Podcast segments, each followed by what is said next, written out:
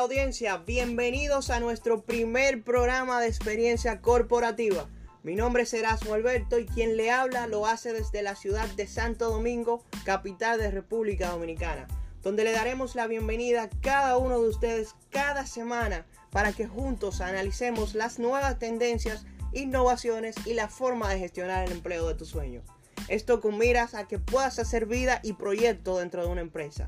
Desde hace dos años soy un analista de las tendencias e innovaciones del mercado laboral, en la cual vengo realizando esfuerzos, analizando y estudiando los cambios que han experimentado las empresas de hoy en día a través de su gestión efectiva de recursos humanos, siempre, siempre con la mira y la perspectiva enfocada en los resultados.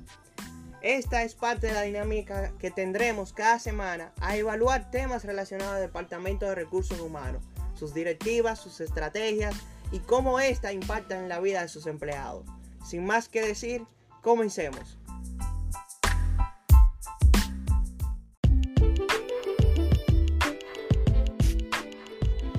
¿Y por qué no hablar un poco de mí? Bueno, eh, soy un profesional de 26 años de edad, graduado de la Universidad Nacional Pedro Enrique Sureña, UNFU, eh, donde pude adquirir conocimiento de alto valor en el área de administración de negocios, manejo de personal, elaboración de proyectos, eh, propuestas de negocio, presupuestos y fortalecido con su programa de futuros emprendedores, UNFO Emprende donde ahí también pude hacer uso de mis técnicas experimentadas de simulación de negocios y análisis de casos prácticos en el contexto de negocios, valga la redundancia, y así como también en el aspecto laboral. Cuando me preguntan sobre recursos humanos, eh, yo siempre voy un, poco más allá de lo que es. Eh, recursos humanos no solamente es contratar un empleado para una posición eh, adecuada o para una posición identificada dentro de una necesidad dentro de una organización, sino que va más allá de lo que es la, la calidad dentro del empleo, la calidad del empleado, las necesidades y, el bienestar del empleado, como también de sus puestos, los procesos, como también del aspecto financiero de la empresa. Eh, todo va aliado a lo que es eh, reclutar una persona, eh, mirar bajo el enfoque, el enfoque de lo que es administrar todo un personal dentro de una empresa. Siempre hay que tener en cuenta que cuando hablamos de recursos humanos tenemos que también tener presente que trabajamos aliados a diferentes departamentos, pero principalmente en tres, en tres de ellos, que es la parte de operaciones, la parte de finanzas y la parte de ventas. Ese es el, el pulmón que le da vida a cualquier negocio y mantener un equilibrio a nivel laboral, a nivel eh, de personal, eh, dentro de esos tres departamentos eh, le da un fortalecimiento y una buena imagen frente al mercado a, cualquier empresa. Bueno, como ya sabrán, vengo realizando esfuerzos desde hace dos años y medio, creando el proyecto que hoy da inicio, como lo es Grupo Cándida y Experiencia Corporativa, en el cual tiene la gran misión de influir e impactar en la forma de pensar de los empleados. Ya no, no es eh, yo querer estar en una posición específica, es ganarse esa posición, demostrar que usted es un, pasivo dentro, un activo dentro de la empresa, que, tiene gran valor y que agrega valor adentro de esa empresa. Eh, no solamente es el querer, sino también el hacer, el impulsar propuestas y mejoras que puedan impactar de manera positiva dentro de una organización. Así como también tenemos la, iniciativa y el deseo, misión y propósito de poder llevar a empleados que aún no tienen experiencia dentro de un mercado dentro del mercado laboral y dentro de un empleo en específico formal eh, de poder hacer vida y proyectos dentro de esa organización las empresas son las mejores escuelas para poder emprender proyectos como este de Grupo Cándida y Experiencia Corporativa. Y para nosotros es un gran deseo de que usted pueda involucrarse de manera formal dentro de una organización, pueda ver necesidades y crear oportunidades que multiplicarán a más adelante eh, nuevas vacantes que impulsen el desarrollo tanto de su país como de su entorno. Como bien le mencionaba, los los empleos son experiencias que nos sirven como una escuela para fortalecer y, emprender nuevos proyectos. Y muchos se preguntan cómo inicié mi experiencia laboral. Bueno, eh, desde octubre del 2013, para ser más específico, eh, laboro para una empresa de distribución de productos lácteos muy reconocida a nivel nacional y que por su trayectoria e historia me llamó mucho la atención desde que recibí mi primera oferta de empleo. Sí recuerdo que para aquel 3 de octubre del 2013, cuando fui solicitado por primera vez a la entrevista, tenía esa sensación de querer hacerlo bien.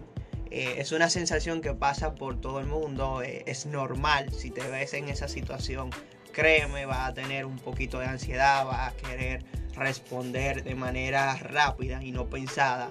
Pero al día de hoy eso es un tabú y nosotros queremos a través de este proyecto eh, poder eh, tomar esa iniciativa de poder desarrollar cómo conseguir ese empleo de tu sueño, cómo impactar a un reclutador o a un famoso headhunter como en inglés se dice.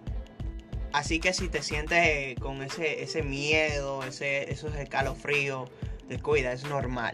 Recuerdo también que para aquel entonces no era una necesidad económica que me hacía falta, aunque no nunca falta el dinero, eh, sino más bien yo quería eh, emprender eh, dentro de una empresa, querer crecer, ir avanzando, proponer nuevas, nuevas ideas que mejoraran procesos y el entorno de mi trabajo. Así como también formar parte de la historia de una empresa que a lo largo de, su historia, valga redundancia, eh, tiene un, un, reconocimiento ante el público, ante los consumidores, por ser el tipo de, empresa, por ser una empresa de alta calidad, de alta imagen, y entonces formar parte de, esa marca de empleados, eso me llena mucho de orgullo. Sí quiero que tengas bastante claro eh, el hecho de que anterior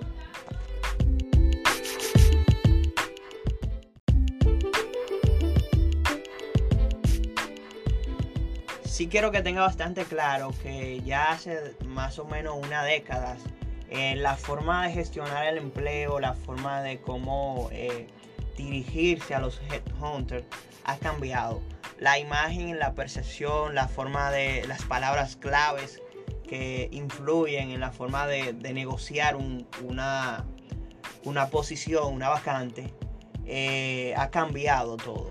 Anterior al 2010, hacia atrás, eh, muchas personas pensaban y tenían la, la, perspectiva de que un, cuando uno iba a una entrevista iba a buscar un empleo. No, no usted no solamente va a buscar el empleo, usted va a negociar ese empleo.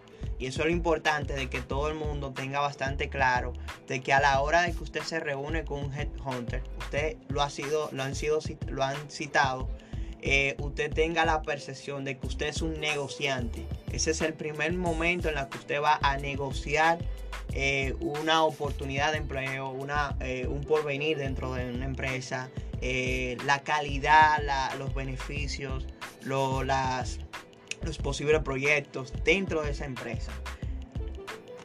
Así que desde hace una década ya ese tabú de que no, yo estoy pidiendo un empleo, estoy solicitando un empleo. Sí, la forma de hacerlo es una solicitud, obviamente. Tú solicitas, aplicas para una vacante, eh, te llaman y entonces tú comienzas una negociación porque el hecho de no verlo como una negociación, tú tomarías cualquier eh, posición, cualquier, eh, cualquier impedimento que te, que te, que te impongan, perdón, eh, cualquier headhunter. Y si puede detectar dentro de la entrevista que tú eres una persona que solamente anda buscando un empleo, entonces lo manejarían de otro modo. Entonces es importante que tú puedas cambiar esa percepción de que tú no estás pidiendo un empleo, tú estás solicitando una oportunidad por X o Y razón y luego vas a una negociación de una vacante. Eso no lo tuve bastante claro en mi primer empleo, como le había mencionado, eh, yo no andaba buscando eh, eh, algún beneficio económico. Yo solamente quería experiencia y a medida que iba adquiriendo experiencia, beneficio económico. Pero recuerdo también que tuve la experiencia de, ser promovido en varias ocasiones, iniciando como verificador de factura y pedidos en la empresa en la que laboro actualmente, en la cual me ayudó a identificar algunos eh, soft skills o como mejor lo conocen en español, debilidades blandas. Entre ellas eh, pude identificar por lo menos dos, dos que me identificaban en el día a día. Y esa eran la, falta de precisión y la de desorganización. O yo era una persona bastante desorganizada, eh, quizás porque eh, durante todos mis procesos de niñez mi mamá era la que se encargaba de todo lo, que hacer en la casa, quizá yo lo podía ayudar con algo, pero quizá no tenía ese, sentido de urgencia de poder tener todas las cosas en orden. Eh, eso me afectó cuando llegué y empecé el trabajo. Al día de hoy he mejorado. Eh, uso algunas técnicas de, de la famosa 5S, la cual me ayuda a eliminar cualquier cosa que no me es útil en el momento, ni para mi trabajo, ni para la actividad que estoy realizando en el momento. La falta de precisión se, debe a, la, a, mi capacidad de, ser influenciado por el, impulso, o sea, por, ser una persona eh, muy impulsiva, eh, querer hacer muchas cosas, ser un tipo de persona multifacético, querer hacer muchas cosas al mismo tiempo y para muchas personas. Entonces, con el tiempo me di cuenta que no, eh, no era factible y a medida que me iban mencionando, mira, debes tener mayor precisión en esto, debes mejorar esta parte. Y cuando eh, hacía uso de indicadores que me, me evaluaban o me autoevaluaban, eh, me, iba dando cuenta en qué, en qué lugar, en qué proceso, en qué actividad yo era débil y era una persona eh, con una gran falta de precisión. Y eso me ayudó al día de hoy a poder mejorar ese aspecto y creo que ya en mi tercera promoción eh, puedo decir que esto lo he mejorado. No al 100%, pero sí puedo decir con mucha eh, alegría que no es igual como, como cuando inicié. Y luego en mi segunda posición, que fue de asistente de logística para eh, la misma empresa en la cual laboro, para el mismo departamento en el cual laboraba, yo le era bastante útil porque fue ahí donde aprendí a, perderle el miedo a la palabra despido. Y una forma de tú perder el miedo a la palabra despido es tratar de buscar la forma de ser una persona utility. Ser una persona que, que, aprenda rápido, que aprenda todas las actividades dentro del marco de tus responsabilidades eh, poder ser útil tanto para una, una, una actividad que está por encima del rango de las actividades o de tu puesto y por debajo de todas las actividades que tú haces. Eh, hacer cosas que están por debajo de lo que tú haces no denigra a nadie. A lo contrario, te hace una persona más útil, más activa y puedes proponer con toda autoridad ideas que mejoren el trabajo de otras personas y las personas lo aceptan, lo respetan y lo toman como suyo. Cuando tú puedes proponer ideas que, mejoren su trabajo, pero no que intervienen en su trabajo. Eso me ayudó bastante poder aconsejar a personas, poder mejorar eh, su forma de trabajar sin y respetar eh, su trabajo, sin respetarlo a él, sin respetar como él lo hacía, siempre daba propuestas.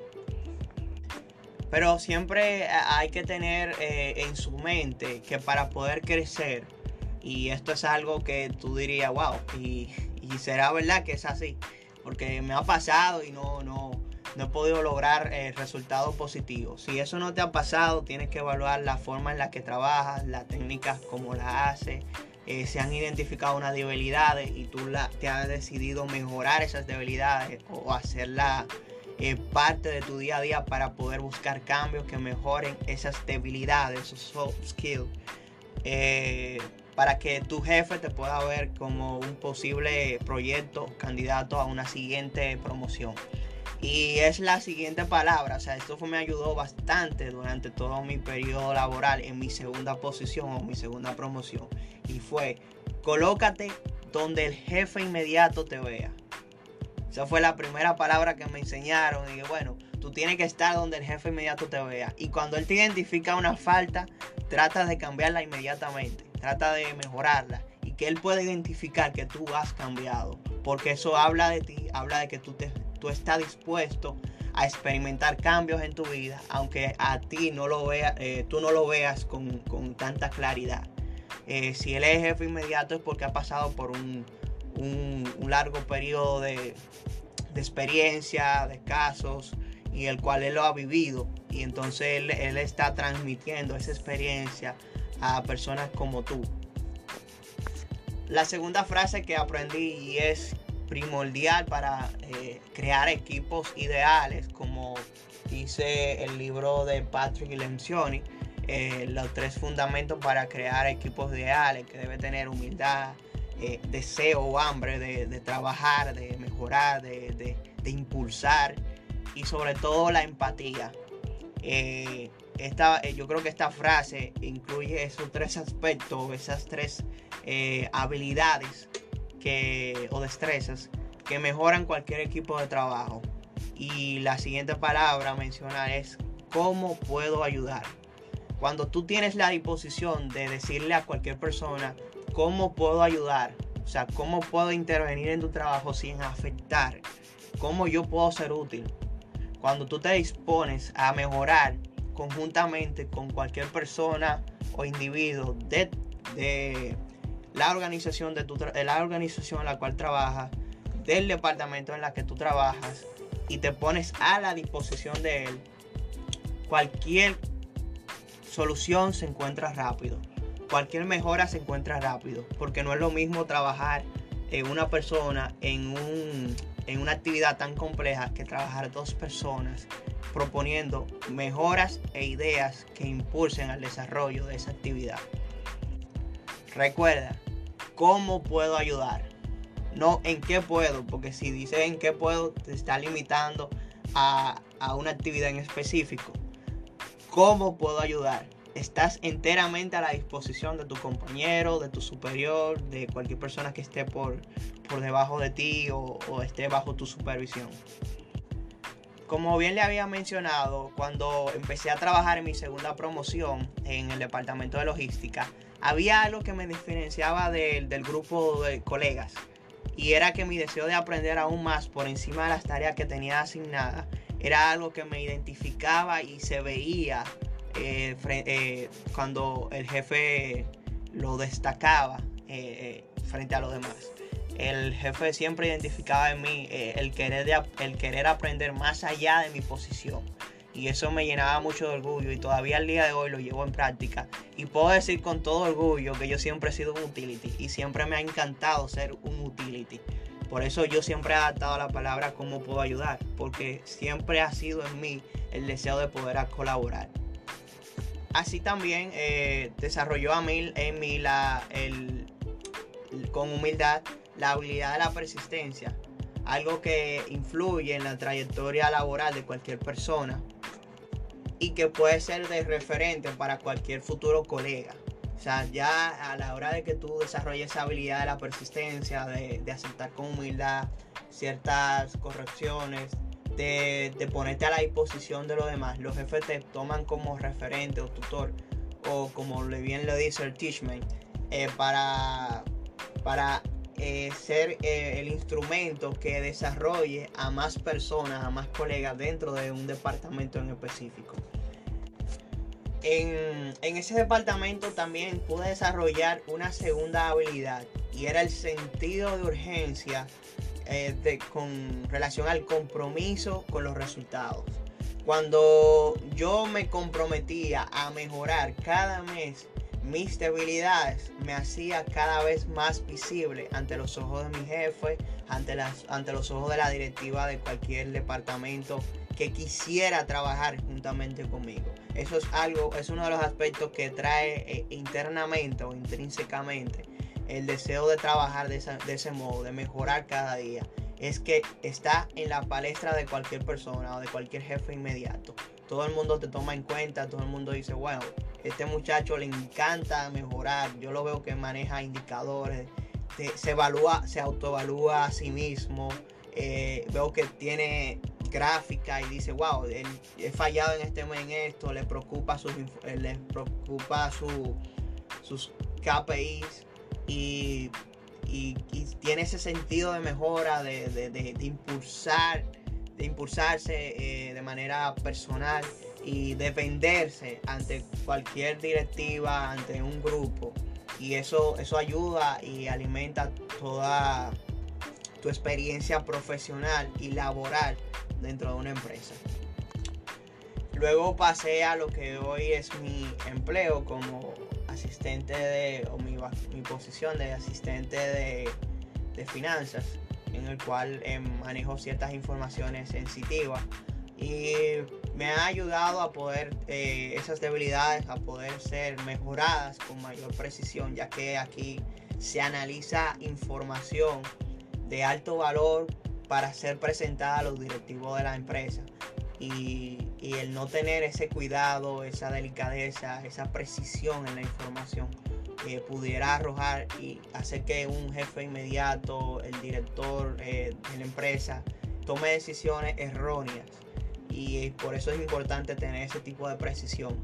También la persistencia, seguir eh, trabajando desde un departamento, haciendo algo que lo hace porque fuiste tomado en cuenta en algún momento, pero realmente no es lo que te apasiona.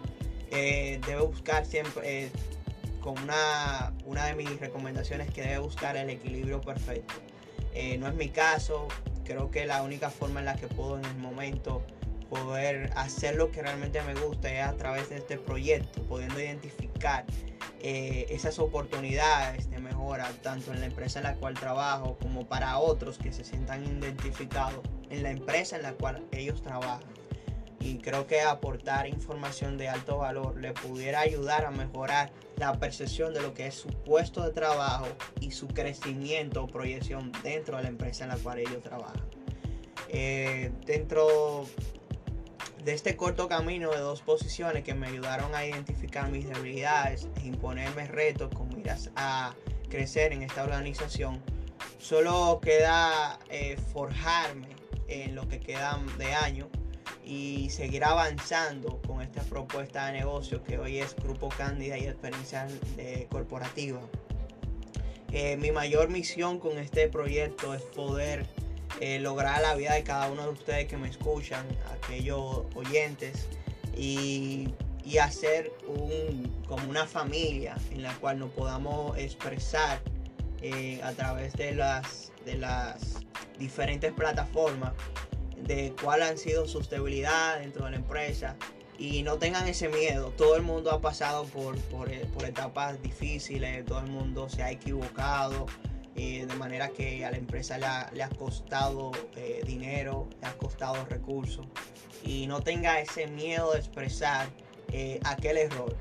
Quizás, eh, quizás no yo, quizás una persona te comente debajo del post o debajo del podcast. a mí me pasó esto, yo lo manejé de la siguiente manera. Y, este, es la, este, este, es el mejor medio para poder influenciar a otros a que pierdan el miedo de decir cuáles fueron sus errores y cómo ellos reaccionaron ante esos, esos eventos. En conclusión, si hoy me preguntan por qué decido recursos humanos, simple. En primer lugar, porque me gusta ayudar a las personas a ir escalando metas y propósitos en su vida. Y en segundo lugar, porque me interesa que las personas se identifiquen con una organización o con o sin fines de lucros que le permitan crecer a nivel personal y profesional eh, y también laboral. Y eh, por último también agregaría que no menos importante es que mi misión y mi compromiso es que cumplas metas y proyectos dentro de una empresa o organización en la posición de tu sueño, haciendo lo que realmente te apasiona, porque solo si encontrara la satisfacción y la motivación por lo que hace, entonces estás dándole calidad de vida a tu posición, a tu vida, le está dando sentido a tu vida. Y yo te insto a que os reorientes tu vida a lo que realmente te gusta. Si no encuentras el medio, ve trabajando de manera paulatina como lo estoy haciendo yo eh, a través de estos podcasts. de ir redireccionando eh, tu vida laboral con lo que realmente te apasiona. Eh, así que quiero invitarte a escuchar el próximo podcast donde estaremos analizando los cambios que han experimentado los currículum vitae y las hojas de vida en las últimas décadas. Así que agradecemos que hayan tomado su tiempo para escucharme, para poner en práctica los consejos que hoy le, he puesto eh, a través de este podcast. Y recordarle que este podcast llega gracias al periódico digital de Última Hora RD. Lo que acontece, aquí está. Y Grupo Cándida y Experiencia Corporativa, agregando valor al futuro de nuestros clientes. Nos vemos en una próxima encuentro. Bye.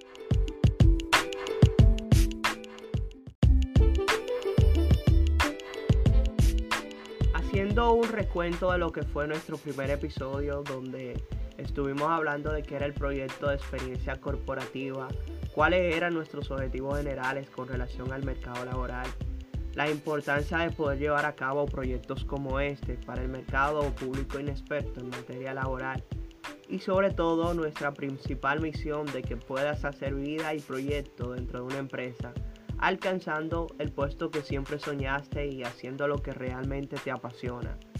También estuvimos hablando un poco de mi experiencia laboral y cómo iba identificando algunas de esas debilidades blandas o soft skills a medida que iba gestionando técnicas que me ayudaban a fortalecer la forma de mejorar esas debilidades.